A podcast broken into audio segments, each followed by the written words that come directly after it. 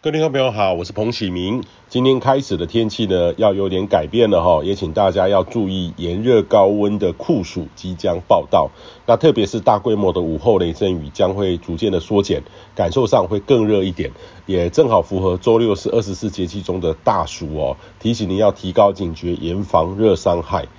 那这一波的改变呢，主要是太平洋高压正在往西移动当中。那高压的这个内围呢，比较干燥，而且沉降下沉的气流将会逐渐接近台湾。那除了更晴朗、更热之外，更抑制了午后的热对流的发展，只剩下靠山区有零星午后热对流哦。那过去这几天的午后热对流，其实也让很多的地方高温没有攀升上去。那未来这几天高压接近台湾附近之后，呃，午后的云量呢，不会像过去这几天增加那么多，那温度的累积呢，会更直接更快。预期呢，极端的高温，三十六到四十度间的气温将可能会发生，其中呢，最高温还是会出现在较不通风的地方，例如说台北盆地内，或是东半部某些内陆的峡谷的地形，其中呢，大台北又加上热岛效应哦，这个特别是只会更热。而且最热的时间点呢，可能是落在周日到下周一。尤其呢，不只是高压本身的特性，还要加上来自于浙江、福建附近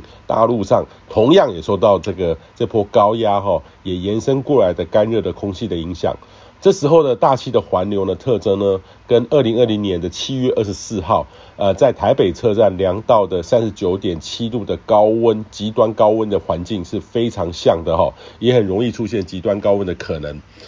那过去这几周呢，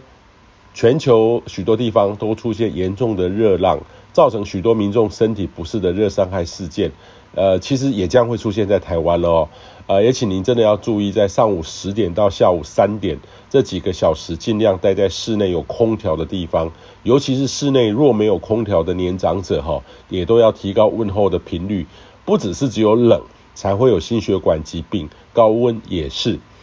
那如果是户外工作者呢，也要尽量提高休息并补充水分的频率。统计上呢，台湾人通常在三十七到三十八度以上，热伤害急诊的可能都会显著增高。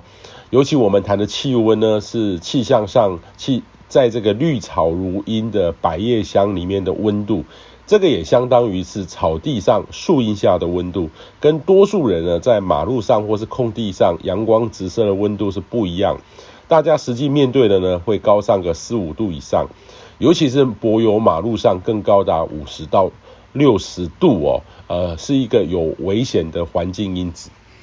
预计这波的高压呢，在周日一对台湾的影响会到达一个顶峰，随后势力呢会稍微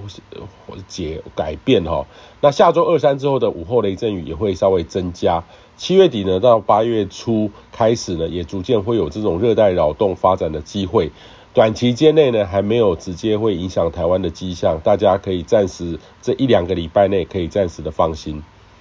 以上气象由天地风险彭启明提供。